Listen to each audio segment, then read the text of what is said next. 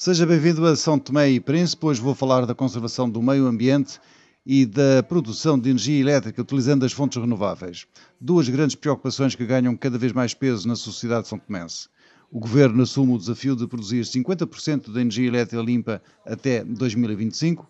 As mini hídricas e a energia solar são duas apostas estratégicas e a entrada do setor privado afigura-se como uma necessidade para dar corpo a esta opção. O arquipélago tem um longo historial na produção da energia hídrica. Arlindo Carvalho, o diretor do Ambiente, não tem dúvidas de que será uma boa aposta. Já temos uma fonte que já deu resultados concretos no país, que é as mini hídricas. É, eu penso que a solução para o país vai ser, portanto, a, somatória de várias é, é, soluções locais para dar uma solução nacional. Nós temos, portanto, já tivemos muitas medidas a funcionar nas empresas agrícolas, cada uma a funcionar da sua forma, mas hoje podemos voltar a reabilitar. A construção e a reabilitação das infraestruturas já existentes fazem parte de um projeto que conta com o apoio de diversos organismos internacionais e parceiros para a cooperação.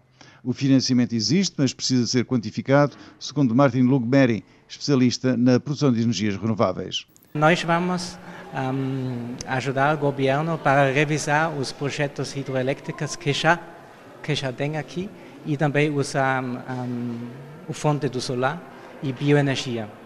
São Tomé e Príncipe era produtor de energia limpa nos anos 70, 80. A aposta nas fontes térmicas que se seguiu, a produção da energia elétrica passou a depender dos combustíveis como o gasóleo, o que fez subir a fatura energética. Mas há outro custo relacionado com o meio ambiente e que está a sair caro. São os resíduos sólidos.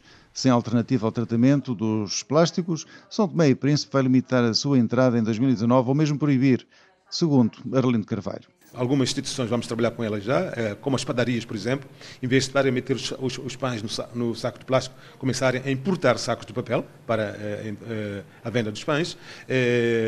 Nós temos, por exemplo, a estratégia de trabalharmos com algumas casas comerciais, no sentido de, em vez de importarem plásticos, importarem sacas que podem ser utilizadas várias vezes e que não sejam de plásticos.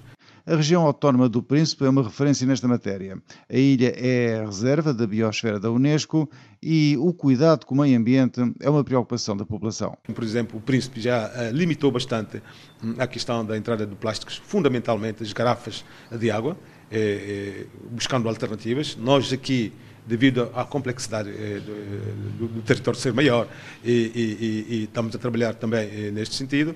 Vamos ainda levar isto de forma paulatina, mas estamos a esperar que até o fim deste ano nós possamos ter já uma, uma primeira proposta do decreto que eh, reduza a entrada de plástico no país. As autoridades ambientais são tomenses procuram respostas eficazes para o que fazer com os resíduos sólidos produzidos anualmente.